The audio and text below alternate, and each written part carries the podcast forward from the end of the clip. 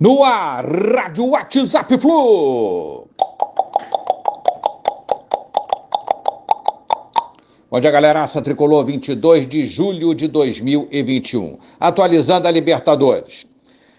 Barcelona e Guayaquil venceu o Vélez ontem. Será o nosso próximo adversário caso a gente confirme a passagem à próxima fase da Libertadores. Então, classificados até o momento: Barcelona de Guayaquil, Flamengo, River Plate, Galo, São Paulo e Palmeiras. Hoje define uma outra vaga, Inter encara o Olímpia. Lembrando, o primeiro jogo foi 0 a 0 lá no Paraguai.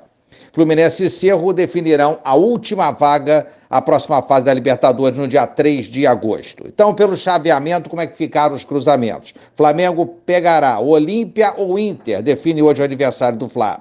Barcelona aguardando Fluminense e Cerro para definir quem será seu adversário. Barcelona de Guayaquil. Galo versus River, São Paulo versus Palmeiras. Nonato, surgiu esse nome aí de interesse do Fluminense, 23 anos, é, pouco utilizado no Inter, uma opção de compra após um possível empréstimo. Minha opinião, acho bom jogador, já assisti alguns jogos dele no passado, se eu não me engano, ano passado ou retrasado, não sei, mas é, gostei do seu futebol. Fluminense tem que analisar, pesquisar o motivo dessa queda de rendimento, dessa queda de produção do Nonato lá no Inter e o pouco aproveitamento, né?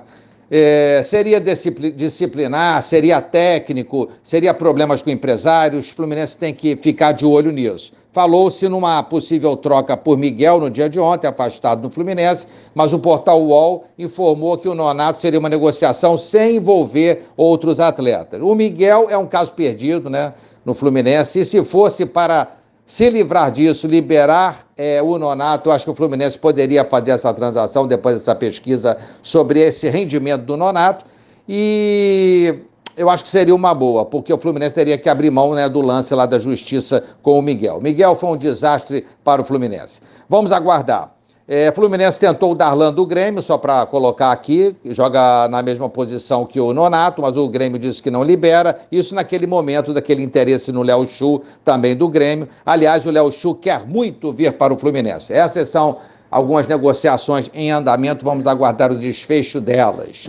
Renovação do Caio Paulista, segue as negociações. O Fluminense quer uma renovação é, da sessão né, do jogador, com opção de compra no final de 2022, com valorização salarial para o Caio, que quer também permanecer muito no Fluminense. Mascarenha, Mascarenhas reaparecendo hoje aí, relacionado para o jogo contra o Figueirense, hoje às 15 horas, nas Laranjeiras, pelo Brasileiro de Aspirantes. Depois de tanto tempo sem jogar, o Mascarenhas retorna aí depois de lesões sucessivas é, nos clubes ao, ao, qual o Fluminense o emprestou, mas é, não vem tendo sucesso na carreira devido a esses problemas todos. Gosto dele, mas se contunde demais. Boa sorte ao Mascarenhas e que agora possa se firmar na sua carreira sem sofrer com tantas contusões. O outro lateral, Marlon, não tem proposta interessante por ele, segundo os empresários dele continua treinando no Fluminense, está à disposição do Roger, inclusive é um dos relacionados nessa fase da Libertadores. O elenco segue treinando, se preparando para o grande duelo contra o Palmeiras, líder no sábado, e principalmente para o período de oito dias decisivo que enfrentaremos a partir da próxima terça-feira. Avante, tricolor! abraço a todos, valeu, tchau, tchau.